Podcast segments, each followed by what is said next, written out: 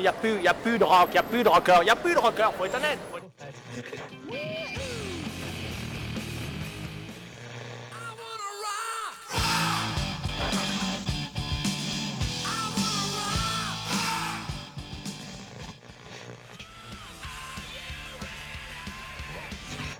You'll never look at music the same way again.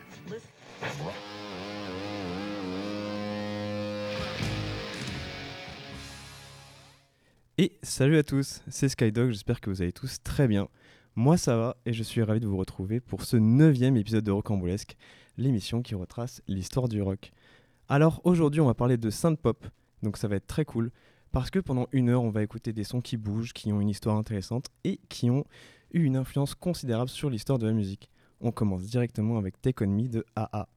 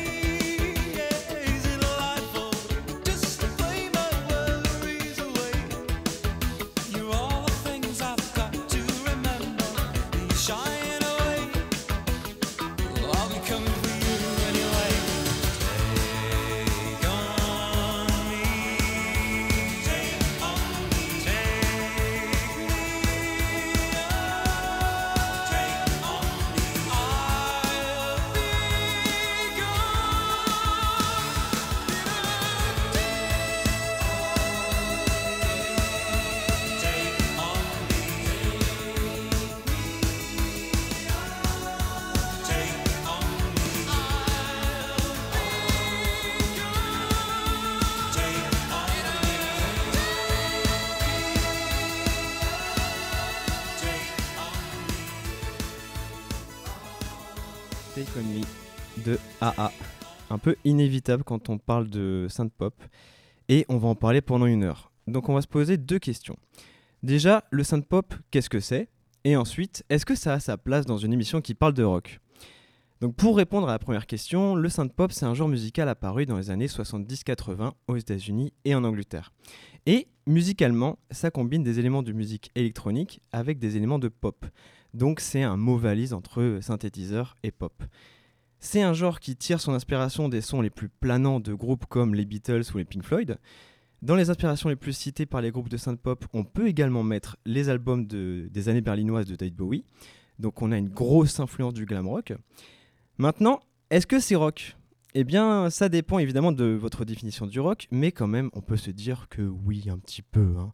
Déjà, les racines du synth-pop sont, comme je l'ai dit, héritées du glam rock. Et surtout, là, on est dans les années New Wave.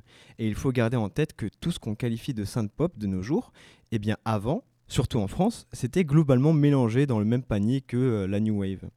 Donc voilà, le synth-pop, c'est vraiment un genre qui flirte entre la pop, le rock électronique et la New Wave. À l'origine de tout ça, il y a évidemment la démocratisation du synthétiseur et le morceau Radioactivity de Kraftwerk, il a largement contribué à cette démocratisation. On écoute tout de suite et on en parle juste après.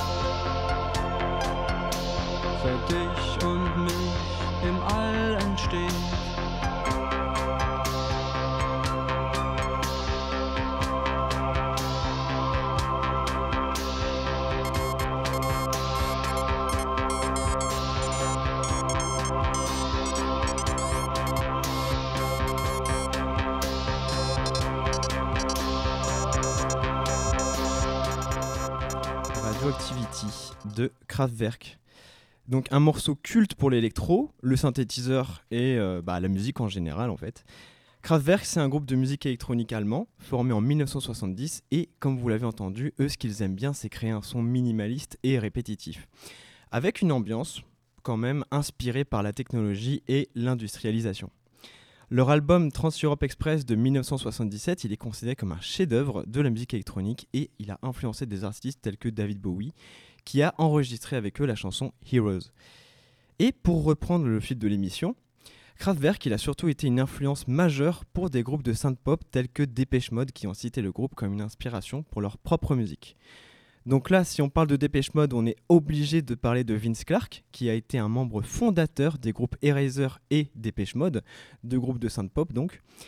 Il a fondé Dépêche Mode en 1980 avec Andrew Fetcher, Martin Gore et David Gahan. Il était le principal compositeur des premiers succès du groupe tels que Just Can't Get Enough, New Life et See You. Mais il a quitté Dépêche Mode après seulement un album, Speak and Spell, pour former un autre groupe. En 1985, Clark a formé Eraser avec le chanteur Andy Bell. Ensemble, ils ont créé de nombreux succès de la synth-pop tels que Sometimes, A Little Respect et Chains of Love. Clark, il était le principal compositeur et producteur de la plupart des chansons d'Eraser, et d'une manière générale, il est souvent crédité pour avoir développé le son distinctif de la musique de Dépêche Mode et d'Eraser. On écoute Just Can't Get Enough, puis Sometimes.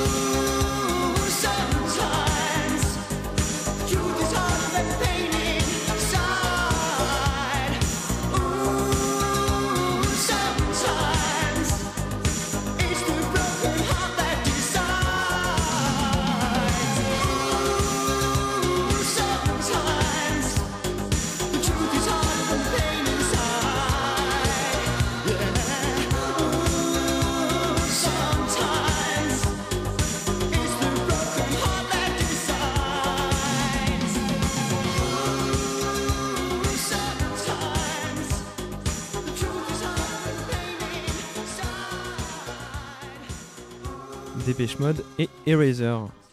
Deux groupes très importants pour l'histoire du synth-pop. Un autre groupe cultissime, c'est New Order. Alors, c'est un peu compliqué de faire l'histoire brève de New Order, tellement ce groupe est important. Mais globalement, New Order, c'est un groupe britannique formé à Manchester en 1980 par les membres restants de Joy Division après le suicide de Ian Curtis.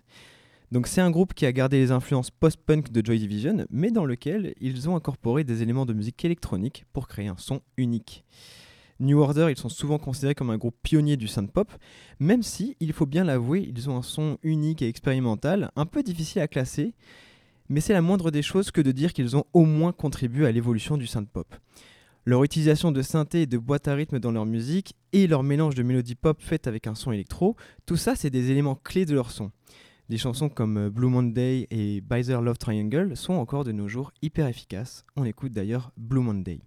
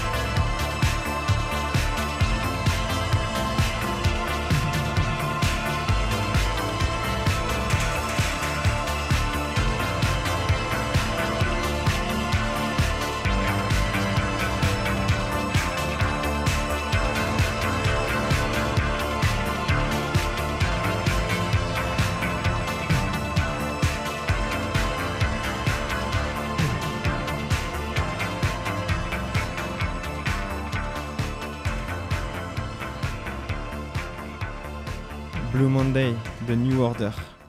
Et vous êtes bien sur Radio Campus Bordeaux 88.1. Toujours épisode sur le synth pop, on va continuer d'en parler pendant encore une demi-heure. Et là, on va parler d'un son que vous connaissez tous, on va parler de Sweet Dreams Are Made of This de Rhythmix. Alors l'histoire de la chanson commence lorsque Lennox et Stewart se rencontrèrent euh, à Londres en 1976. Ils ont tous les deux travaillé ensemble dans différents groupes avant de former Eurythmics en 81, enfin non, en 80. Et Sweet Dreams Are This, c'est le titre phare de leur deuxième album studio, Sweet Dreams, voilà, l'homonyme, sorti en 83. Et c'est devenu leur plus grand succès commercial, puisque dès sa sortie, ce titre était numéro 1 aux États-Unis. Et la chanson a été écrite par Lennox, tandis que Stewart a créé la musique. Et justement, pour cette musique et ce son, euh, Dave Stewart il a été inspiré par les bandes sonores des films de science-fiction. Et je trouve que ça s'entend plutôt pas mal. Et pour les paroles, écrites par Elnie Lennox, elles suggèrent que les rêves peuvent être une évasion de la réalité et qu'ils peuvent nous offrir un aperçu de nos désirs et de nos aspirations les plus profondes. Donc on écoute ça tout de suite et ça sera suivi des Pet Shop Boys, on en parlera juste après.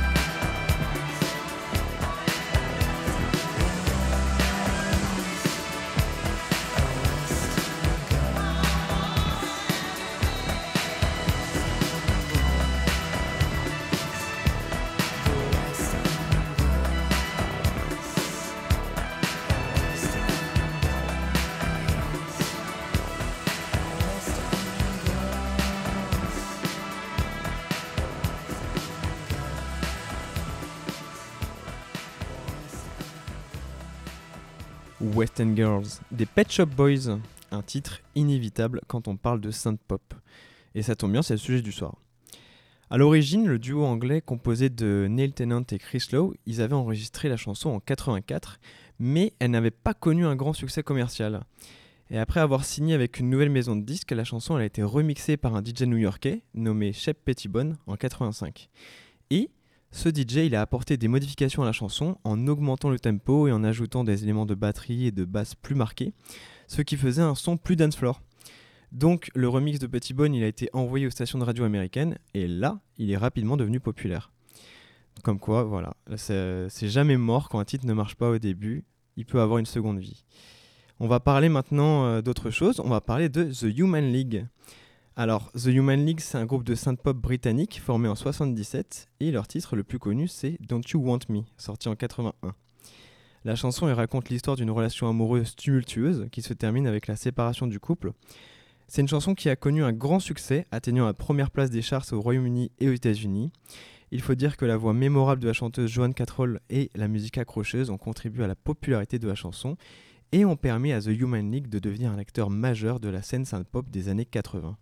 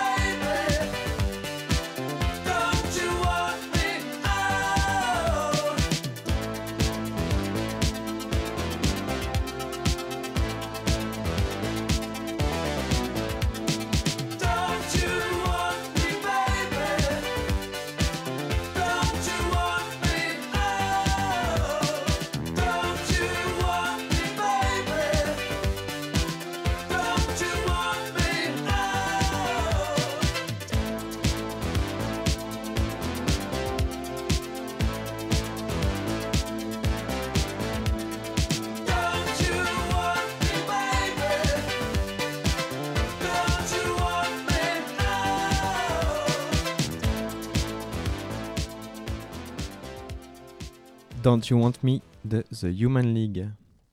Maintenant, on va parler d'un autre groupe que vous connaissez forcément. Il s'agit d'Orchestral Manoeuvre in the Dark. Un groupe qui a été formé en 1978 à Liverpool et qui a commencé comme un duo de musique électronique avant de se transformer en un groupe complet avec des éléments de guitare électrique, de batterie et de percussion.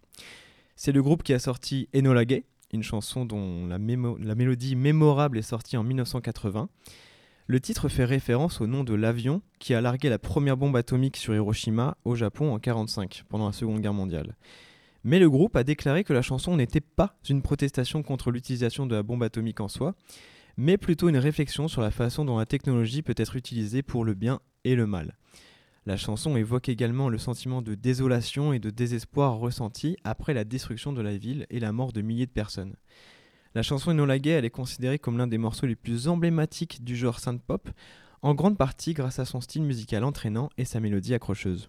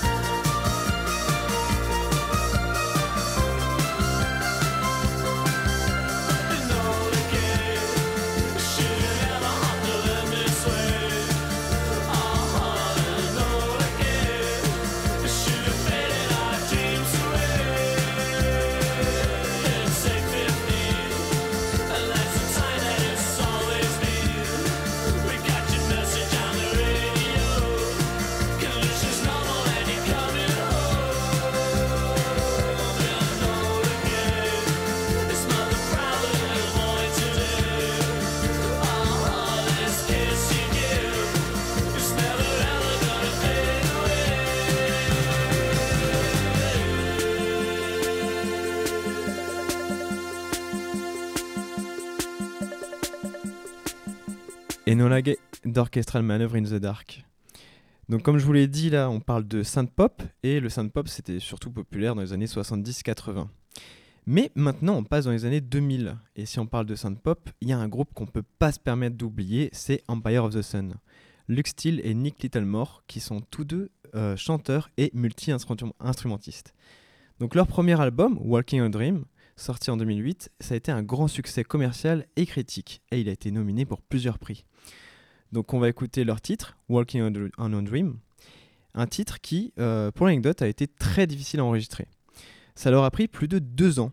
Le chanteur Luke Steele a expliqué dans une interview que lui et le producteur Nick Littlemore avaient des visions très différentes pour la chanson et ils ont dû expérimenter plusieurs versions avant de trouver la bonne. Au final, ils ont sorti ça.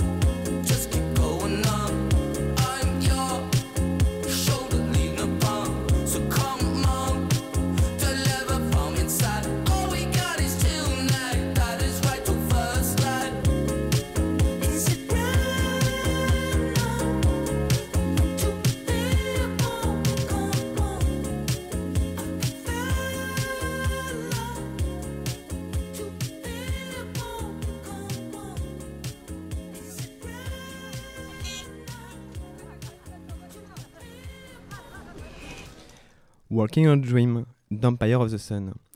Un bel exemple de titre des années 2000 qui est ouvertement inspiré par le genre synth-pop. Dans les héritages du synth-pop, on peut également citer les Français de M83, dont la musique mélange des éléments de synth-pop et d'électro, ou la chanteuse Grims, qui a une musique qui part dans tous les sens, mais dont le synthé est indéniablement hérité du synth-pop.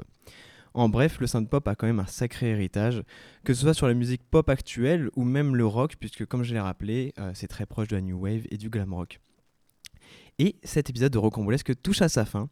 Je vous dis à dans deux semaines. Salut à tous